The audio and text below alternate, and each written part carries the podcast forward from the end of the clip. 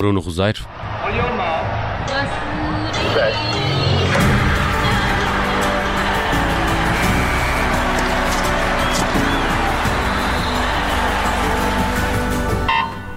E cá estamos para a nova missão olímpica. Vai para o ar de segunda a sexta, depois das quatro, ao fim de semana, depois das cinco, sempre com o Bruno Roseiro, enviado especial do Observador a Tóquio.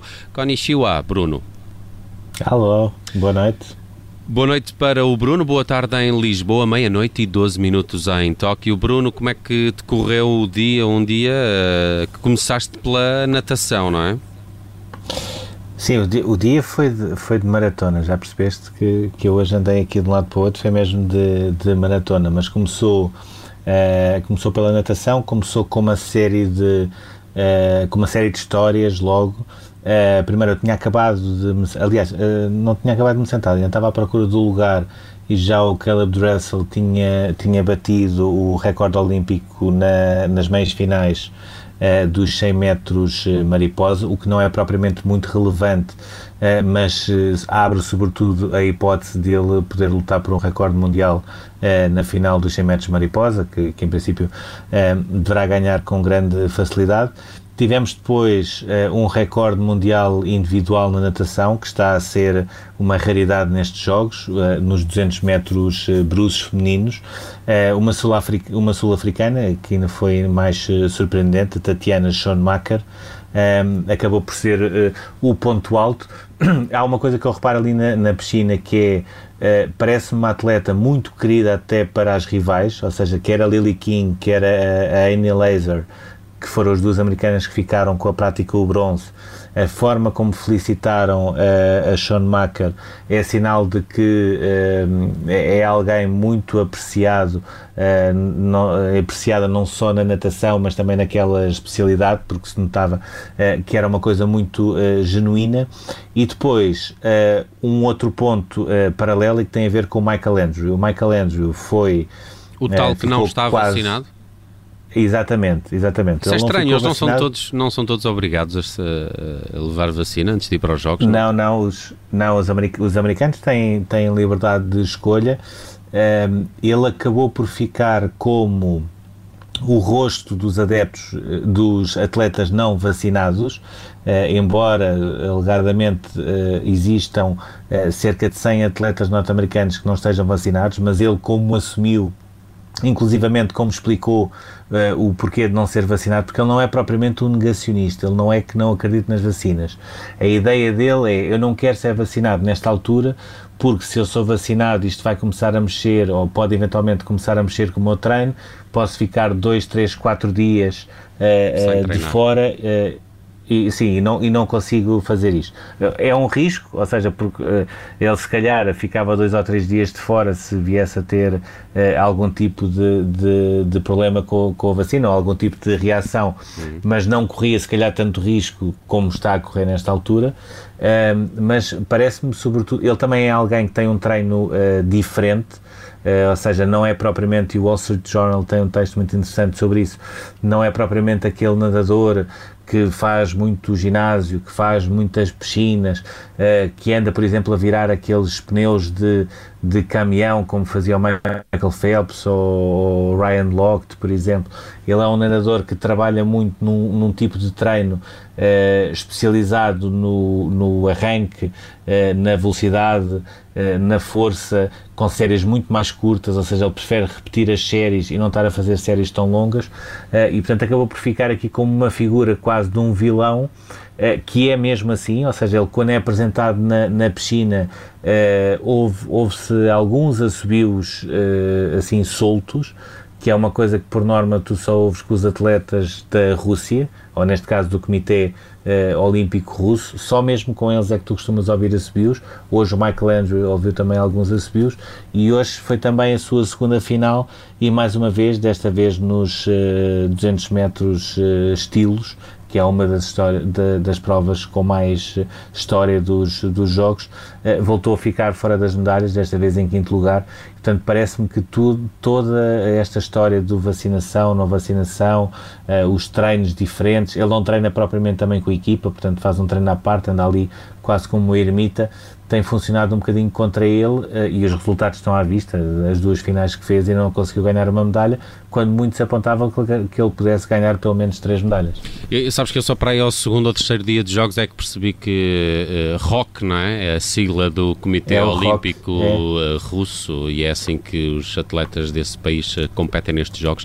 De resto, quando tem que subir é. a palco, também não toca o hino da Rússia, não é? É, é Tchaikovsky toca uma música de Chekhov, acho eu, é isso, exato. É, é Curiosidades. É. Uh, muito eu bem. Hoje, hoje ouvi, ouvi também um uh, que, que, foi por causa do Evgeny Rilov, que já tinha ganho os, uh, os 100 metros costas, agora ganhou os 200, e já está outra vez a haver uma coisa que acontece muito, que é Uh, em edições passadas era a Lily King, por exemplo, uh, colocar suspeitas sobre a Efimova, que é a grande figura da natação uh, feminina russa, e hoje parece que o Ryan Murphy aos meios norte-americanos, não foi uma coisa que eu tenha ouvido, até porque a zona mista da natação é muito complicada para quem não tem lá atletas, já colocou também algumas dúvidas em relação estas vitórias do Rilov, e portanto continua quase aqui uma guerra fria na natação entre Estados Unidos e Rússia. Muito bem, fiquei curioso se, se a Rússia tem Chekhov, como é que, quem é que Portugal poderia ter se não tivesse sino, não é? Quem é que seria o nosso representante? É um Nelson, exercício que eu. Do melhor que ninguém pode responder essa pergunta. Não, não, sei, é um exercício engraçado de se fazer só. Ou os Estados Unidos também, não é? Uh, bem, mas vamos avançar. Queria uh, ver contigo também o slalom, o slalom de, de canoagem, que é sempre uma, um, ehm, uma atividade que eu, por acaso, associo sempre a Jogos Olímpicos. Uh, é natação sincronizada, ginástica e, e, o slalom de canoagem. São assim as três imagens que me vêm à cabeça quando penso em, em Jogos Olímpicos. Um, ehm, e, e, e, lá, e por lá tivemos também alguém alguém que se emocionou e, e, e bem, mesmo nas tuas barbas, Bruno. Sim, sim, porque eu estava, eh, ou seja, sem o estar a fazer, porque ainda não cheguei a esse nível de, de, de maluquice, mas a certa altura com o desgaste uma pessoa vai ficando pior da cabeça, mas eu eh, eh, para dentro estava quase a castigar-me porque, primeiro porque me fartei de andar até lá. eu hoje já te mandei a, a conta. Já tens uma app daquelas dos, com os passos, não é? É, é, hoje foi 22.591, mas foi a última vez que eu tinha visto, portanto ainda tinha de chegar ao hotel, entretanto. Isso dá a ideia de ser muito, portanto, eu não sei o que é que isso, o que é que isso representa, mas, mas parece muito. É, pá, isto são muitos, são muitos quilómetros. Eu, eu para, para a canoagem então fui, fui completamente enganado, ainda por cima com um sol que, que, não se aguentava, andei, andei, andei, e depois tem uma, uma coisa ainda mais frustrante que é Uh, onde está a bancada de imprensa, pronto, além de estar a levar com o sol e, de se transpirar por tudo o que é sítio e de, de, cada vez mais uh, continuar a, a, a, preparar para chegar a Lisboa como se tivesse saído da, da costa da Caparica, uh, tem um problema que é não se consegue perceber a prova. Ou seja, se eu não tivesse ao lado um ecrã, eu não fazia a mínima ideia se conseguia dar as, as voltas uh, às portas, que é como são chamadas aqueles, aqueles locais por onde têm de passar, não, não conseguia mesmo ter essa percepção, porque a bancada teria de estar mais alta e depois ainda por cima está a bater ali o, o sol. Portanto, em termos de prova em si e assistir ao vivo, uh, não foi zero, foi, foi cerca de menos 10. Ainda assim, o Antoine Lonet, que é o nosso uh, atleta, esteve até mesmo até à última em posição de qualificação para a final, que iam os primeiros 10, eh, ele acabou por ficar em 11 primeiro, e quando nós chegamos à zona mista, em condições normais já sabíamos que iríamos falar eh, com ele, eh, estando afastado da final. A questão foi, Portugal apresentou um protesto porque o, o canoista da Austrália não teria passado com a cabeça eh, como deve ser por uma das, das portas. Uhum. Uh, e caso isso se confirmasse, teria um castigo de 50 pontos, portanto, equivale a 50 segundos, automaticamente estaria fora da final e o Antoine Lonet entrava nesses 10 que iriam discutir a medalha. E houve ali aquelas dúvidas do vai, não vai, inclusivamente o Vitor Félix, que é o presidente da Federação de Canoagem, mostrou um frame de uma imagem onde o Antoine Lonet acreditou ainda mais que iria à final porque o australiano iria ser castigado. Eh, ele acabou por não ser castigado e quando ele vem falar connosco à zona mista, só consegue dizer uh, isto é muito difícil e de repente começa, começa a chorar uh, convulsivamente. Aquilo que me parece é, ele, ele a certa altura já estava mentalizado que uh, não conseguiria ir à final, ou seja, estava triste, estava frustrado, mas Depois estava mentalizado. a estar na final, não é? E, e, depois ele próprio acreditou que uh, iria beneficiar do castigo do, do australiano uh, e, e, pronto, e quando começou a falar connosco foi quando, quando, lhe, caiu, quando lhe caiu a ficha. Ainda assim um, foi por centésimos. Sim, foi, foi, foi mesmo por, por muito pouco. Ele, as provas dele não, não, não se pode apontar nada porque as três uh, provas que ele fez nunca foi penalizado uh, e alguns dos melhores foram penalizados.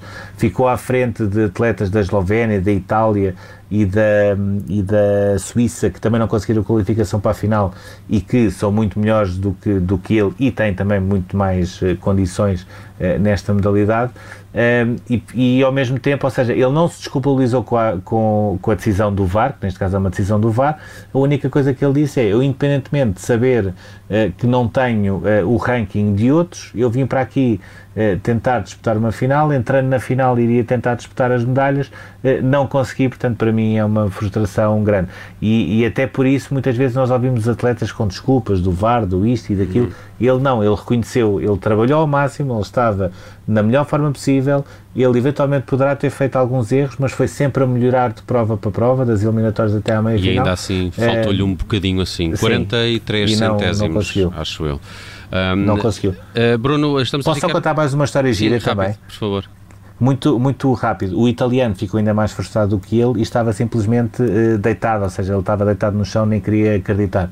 E a certa altura, uh, os voluntários japoneses uh, começaram-se a cansar um bocadinho daquilo, não perceberam que aquilo que ele estava era com uma azia enorme e então acharam que o melhor era ir buscar o termómetro, então foram começar a medir a temperatura porque achavam que ele eventualmente. Está aqui um senhor poderia, deitado, vamos medir-lhe Era, poderia ter qualquer coisa.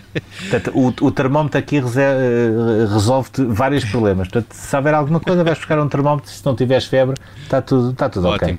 ok. Uh, tudo rapidamente, okay. Bruno, estamos a ficar sem tempo. Uh, hoje também boas notícias no atletismo português, com, com duas portuguesas apuradas para as finais. Sim, cada uma, ou seja, a Oriol fez um lançamento, a Patrícia fez um salto, conseguiram logo a qualificação uh, direta.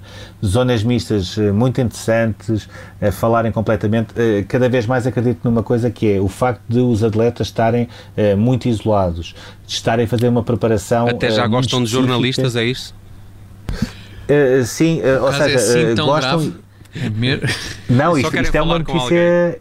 É uma notícia boa, ou seja, nem é só eh, eles eh, falarem connosco, é uh, ali não é uma questão de entrevistado, entrevistador, pergunta-resposta. Fazem-se ali conversas onde se tentam perceber como é que correu a qualificação, quais são as expectativas, etc., num ambiente bom e, por norma, quando tu vês atletas como a Patrícia Oriol falarem assim, descontraídamente, etc., por norma é sinal que vêm aí bons resultados. E, portanto, Sim. o atletismo começou da melhor maneira. A Evelise não conseguiu a qualificação também para a final do triplo, mas ainda assim tivemos, tivemos um bom início de atletismo e eu acredito que depois daquela medalha do, do Jorge Fonseca, até em termos de ambições, seja diplomas, medalhas ou mesmo a conquista de uma medalha de ouro, eh, acho que a partir de agora desta medalha do Jorge Fonseca é, é que as coisas vão começar a melhorar. Vamos ficar atentos também a essas duas provas eh, com Patrícia Mamona e também Oriol Dongmo, as duas esperanças para as finais eh, no atletismo. Bruno Roseiro em direto de Tóquio, a missão olímpica ao fim de semana é depois das 5 da tarde. Bruno, muito obrigado e uh, continuamos a contar aqui com os teus uh, comentários na missão olímpica. Um abraço. Sim, obrigado. Bom fim de semana para vocês.